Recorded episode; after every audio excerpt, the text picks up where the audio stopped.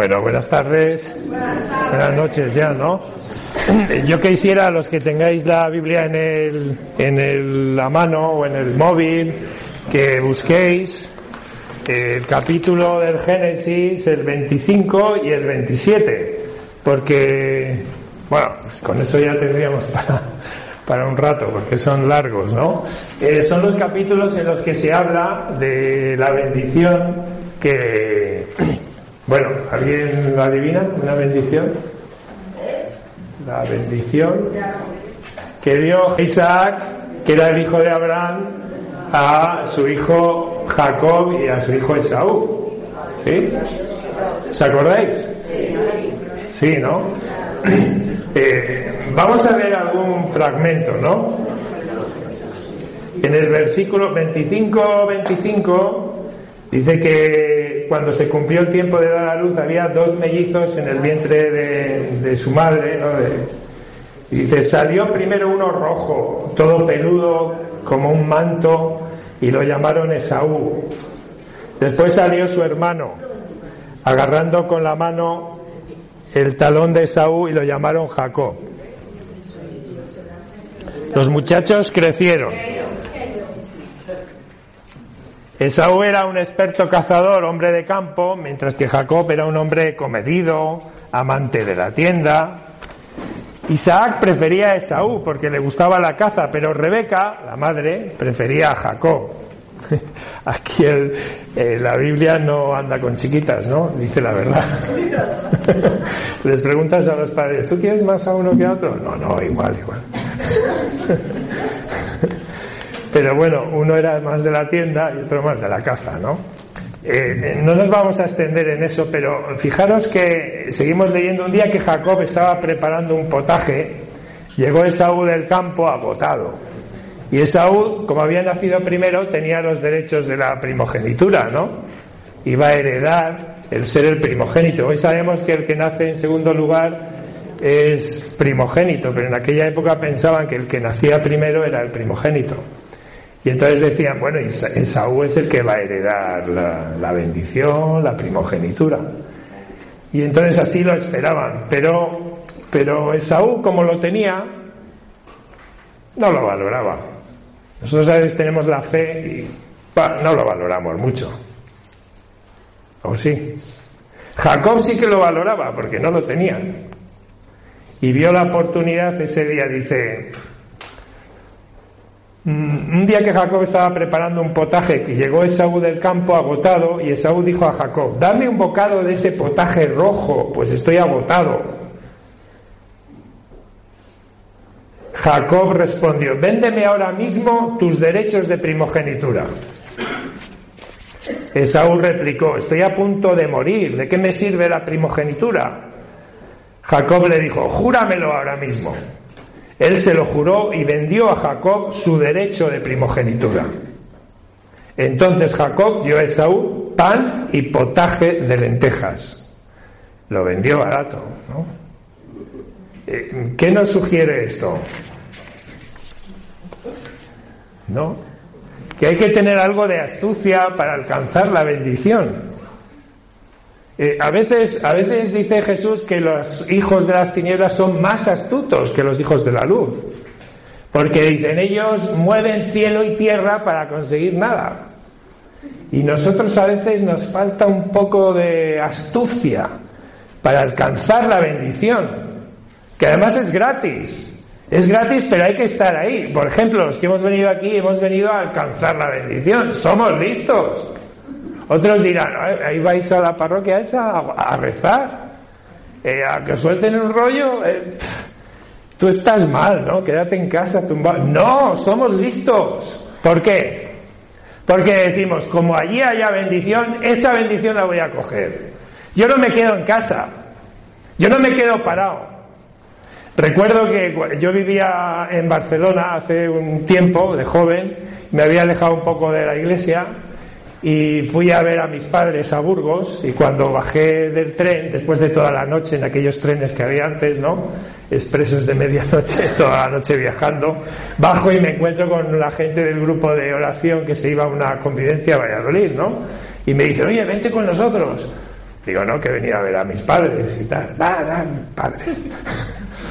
Tuve tres minutos para decidir si me montaba en el tren con ellos hacia Valladolid o me quedaba para ver a mis padres, ¿no? Y ahí cambió mi vida porque si yo me hubiera ido a ver a mis padres, que era lo lógico, me hubiera perdido una bendición que el Señor tenía para mí, porque no era casualidad que ese día estuvieran mis amigos subiendo a otro tren cuando yo bajaba de uno. No es casualidad que estemos aquí, ahora. No es casualidad, no es que he pasado por aquí, a ver, tengo curiosidad. No, el Señor te trae y te pone personas para bendecirte. Pero hay que tener la astucia de decir, sí, yo lo cojo. ¿A cuánta gente habéis invitado a veces venir a la iglesia, a un retiro, a un encuentro, a un algo? Y te dicen, no, no, no, no tengo tiempo, no puedo, no, no, no, no, no, no. Yo estoy harto de los nos. Digo, vale, pues si no quieres, pues no vengas. Allá tú. Tú te lo pierdes. Yo procuro decir sí, aunque no tenga ganas. Procuro decir sí porque no sé lo que me voy a perder. Igual ese día el Señor tiene una bendición enorme. Hay que ser astutos, hay que arriesgar, hay que desacomodarse, hay que moverse, hay que ir aquí y allá, hay que ir donde haya corriente, donde haya gracia, donde veas que hay vidilla. Hay que ir porque allí puede estar esperándote el Señor. Entonces la bendición a veces es de los que la buscan. Hay que buscarla, hay que ser como Jacob. No, yo he nacido el segundo, pero no me conformo. A veces decimos, qué mala suerte tengo. Y estaba pensando en mi suegro, que falleció la semana pasada, me venía ahora en la oración. Yo creo que os lo voy a contar por eso, porque me ha venido ahora. Eh, claro, yo pensaba en su vida, digo, estaba trabajando en la Westinghouse, se quemó la fábrica, les despidieron a todos, pero les indemnizaron mala suerte, ¿no? Se quemó la fábrica, tenía un buen trabajo, un trabajo con una fábrica buena. Se compra un coche con la indemnización. Pues en el primer viaje del coche se mata a su mujer. Paula, la que es mi esposa ahora, queda mal, eh, varios días inconsciente, silla de ruedas, no sé qué, tal, 20 años con neuralgias, ¿no? Eh, qué mala suerte, ¿no? Luego se casa con una mujer que, bueno, mejor no, no hablamos. Eh, eh, en fin, o sea, parece mala suerte. Y yo pensaba ahora en la oración, digo, no, no, no, no, este hombre no tuvo mala suerte, este hombre era un bendito del Señor. Estaba bendecido. Todo lo que, o sea, yo no tengo queja de él. En todos los años que he vivido con él, digo, pero qué hombre, cuánto me ha transmitido, cuánto me ha dado, ¿no? Qué, qué hombre más majo. Es un bendito.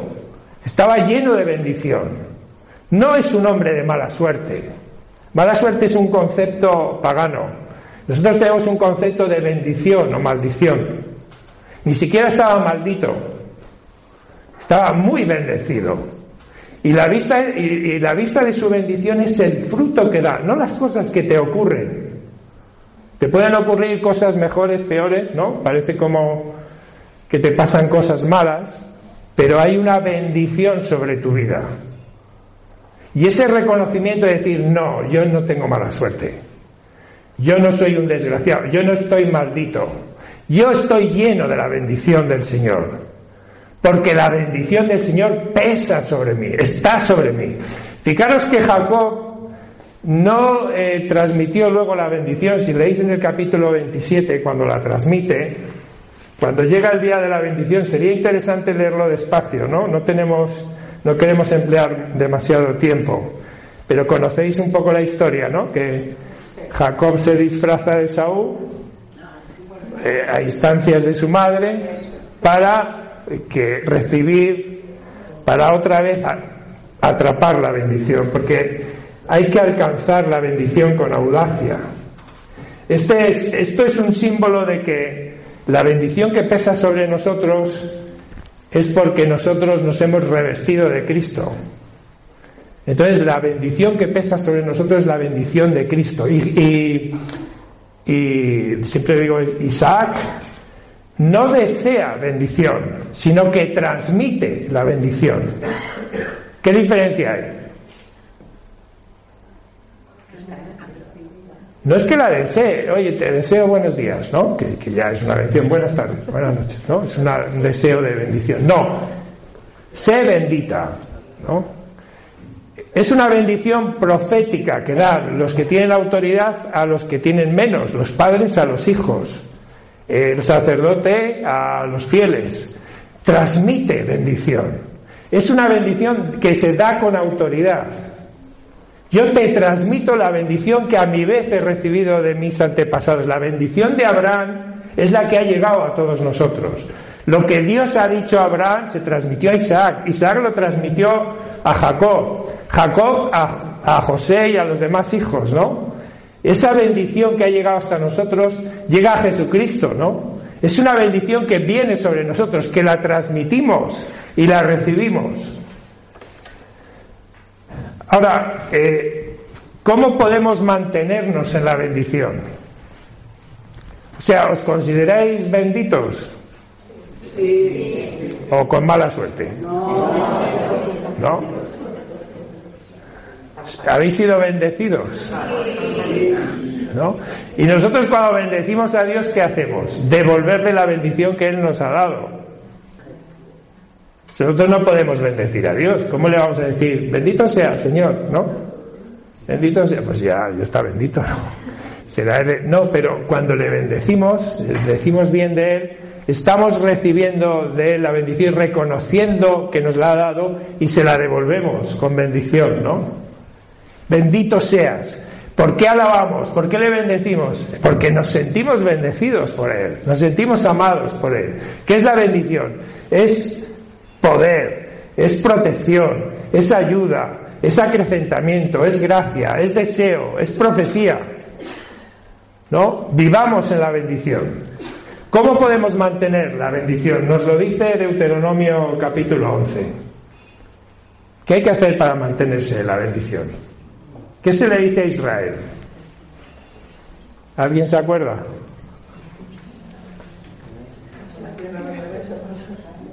Dice, puede, te, doy a escoger, bendición o maldición. Bendición sí. Si te mantienes en mi alianza, en mis mandamientos, en mis caminos, ¿no? Hay bendición. Claro, si tú te alejas del camino, pierdes de alguna manera la bendición. No la llegas a perder del todo, porque siempre hay oportunidad de volver, pero te colocas como fuera de la bendición. Entonces, si te mantienes en, el amor, en la justicia, en la paz, en la verdad, en seguir los mandamientos del Señor, te mantienes en la bendición. Eh, ¿Cómo podemos acrecentar la bendición? Yo quiero más, más bendición para mi vida. ¿Qué tengo que hacer? Aquí, en, en el mundo espiritual, a veces funciona al revés que en el mundo material. Para tener más, hay que restar.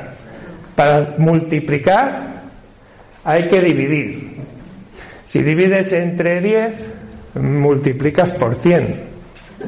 ¿Qué dice Malaquías capítulo 3?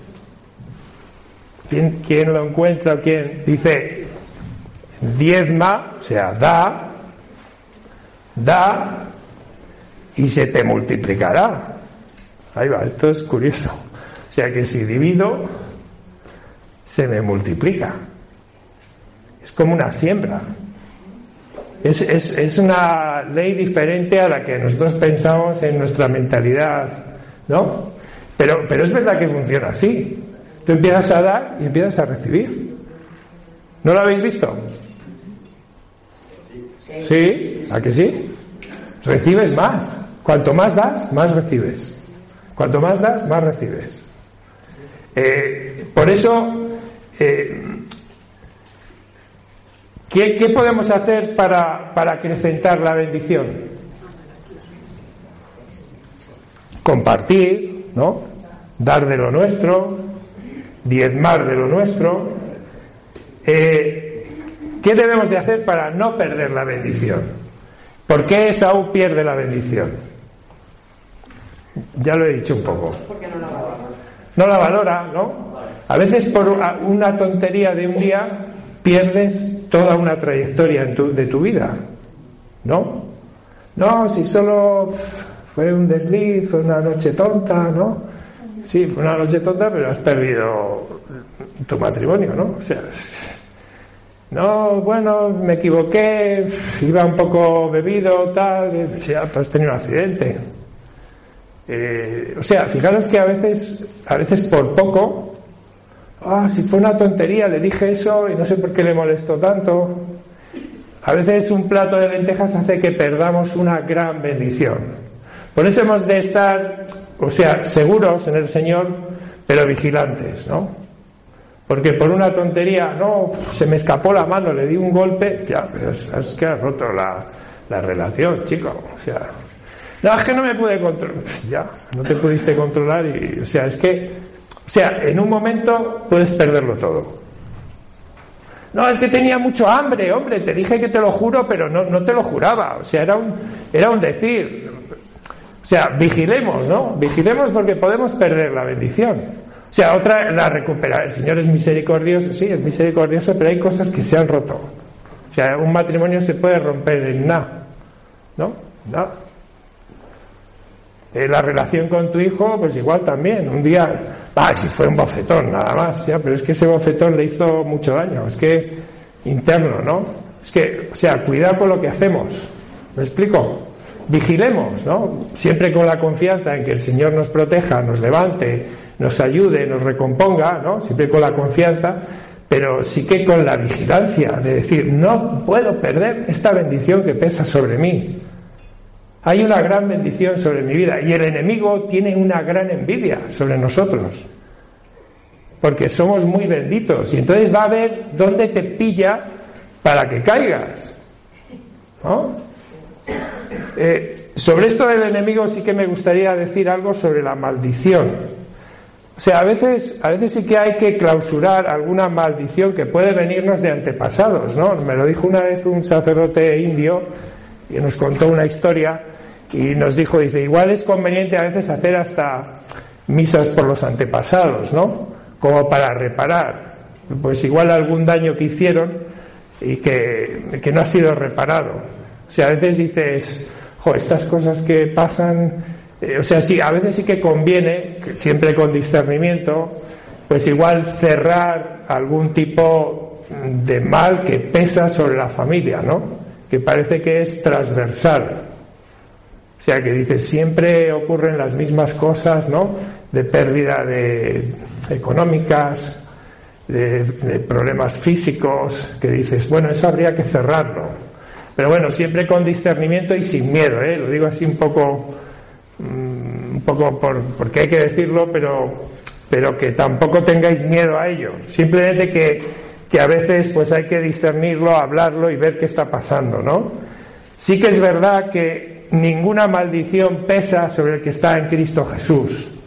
Fijaros que Él se hizo maldición para que nosotros seamos bendición. Él se, maldito el que cuelga del madero, ¿no? Dice la Escritura. Maldito el que cuelga del madero. Sin embargo, se ha hecho maldito para bendecirnos a todos, para que la bendición, para que cualquier maldición quede rota en él, quede rota y destruida en él.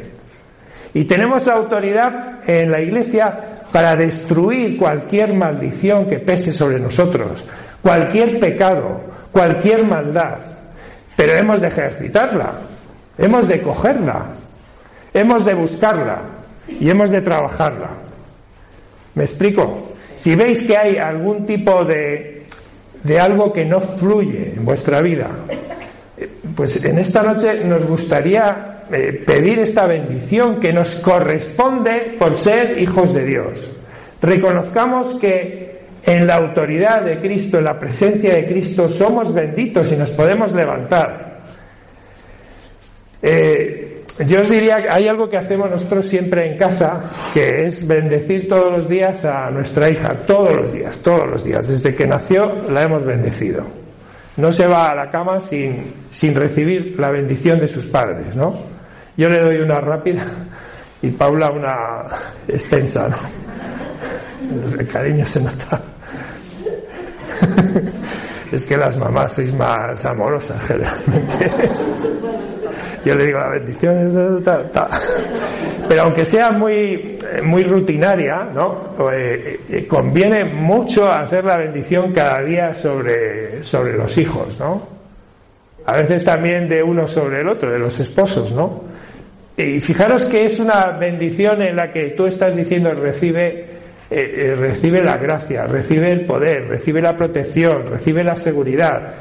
Le estás transmitiendo algo.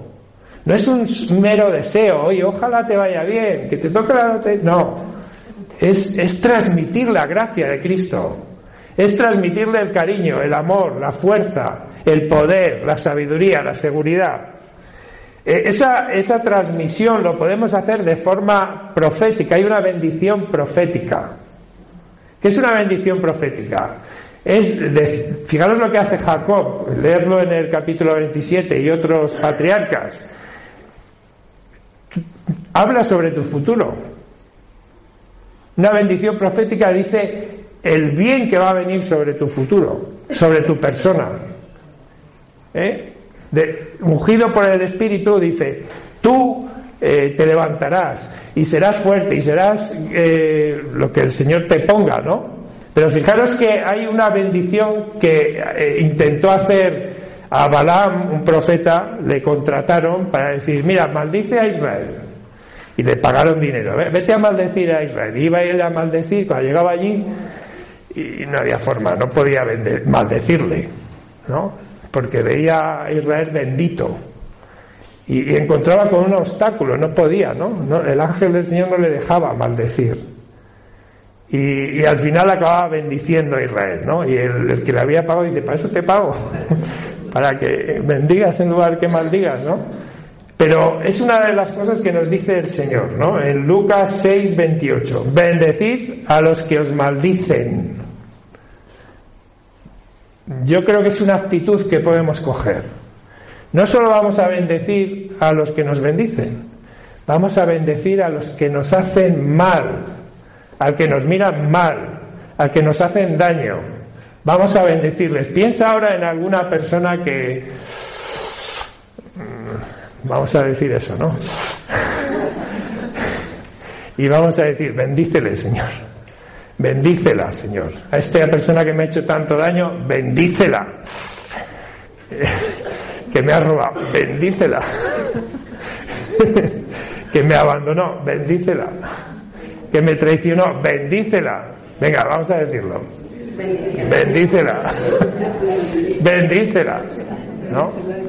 Bendícela. ¿Cómo era eso? Bendícela y conviérteme a mí. Bendícela a ella y conviérteme a mí. Uf, eso es más duro.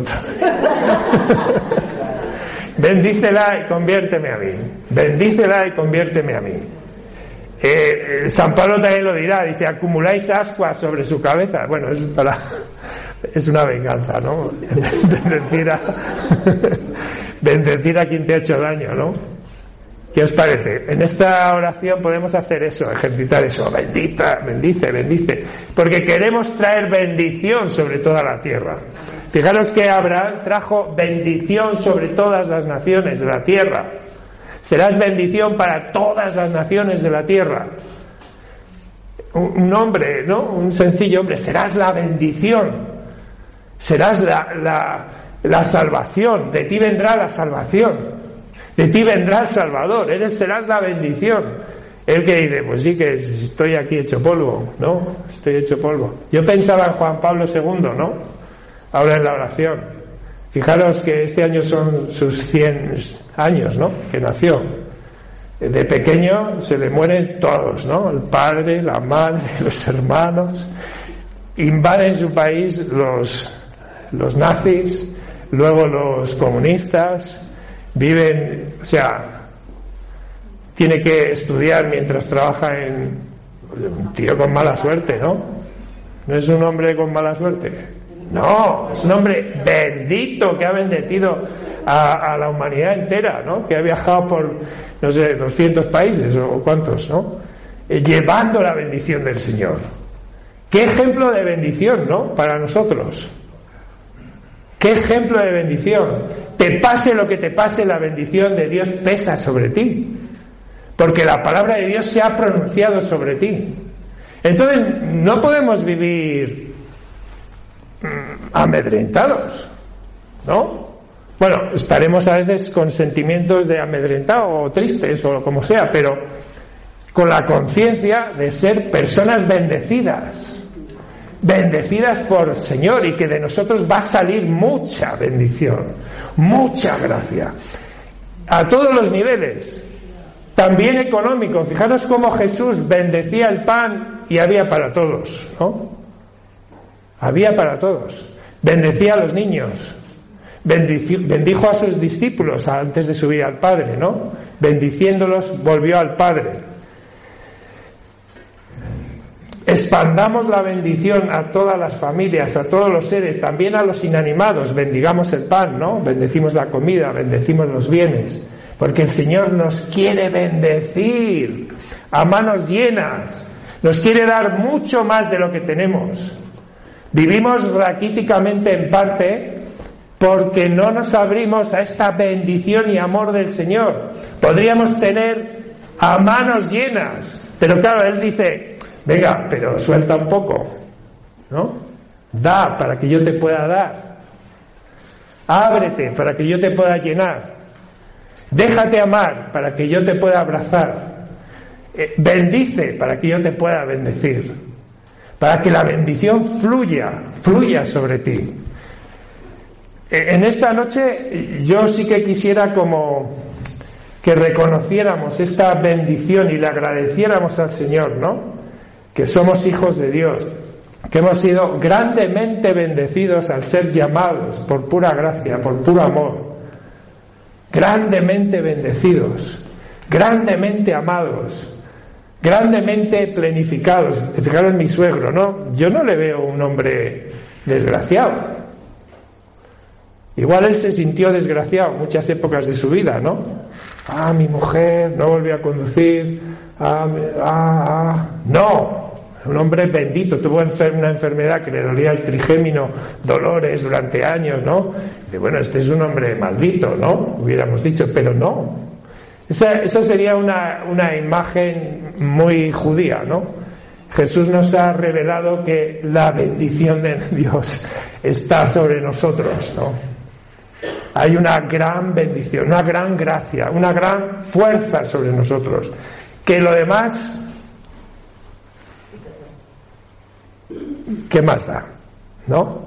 Si os parece, vamos en este tiempo de oración a, entrar en esta bendición del Señor, a recibir bendición. Si hay algún área en vuestra vida que veáis que, que no fluye en la bendición del Señor, que está atascada, algo que no podéis bendecir, eh, os propondremos después de un tiempo de adoración, pues venir ante el Santísimo y recibir del sacerdote y del Santísimo, porque ¿cómo se dice al pan en relación con la bendición? Al pan de la Eucaristía. El, el cáliz de la bendición, el cáliz de la bendición, ¿no? Se llama es un cáliz de bendición, es un pan que partimos de bendición, que tiene poder para alejar toda maldición, todo mal, ¿no? Para vivir en bendición, para vivir en gracia, porque las promesas de Dios, que es la bendición de Dios, eh, pesan sobre nosotros. Agarrémonos, cojamos la bendición que nos pertenece como hijos de Dios. Cojámosla. El Señor nos la quiere transmitir.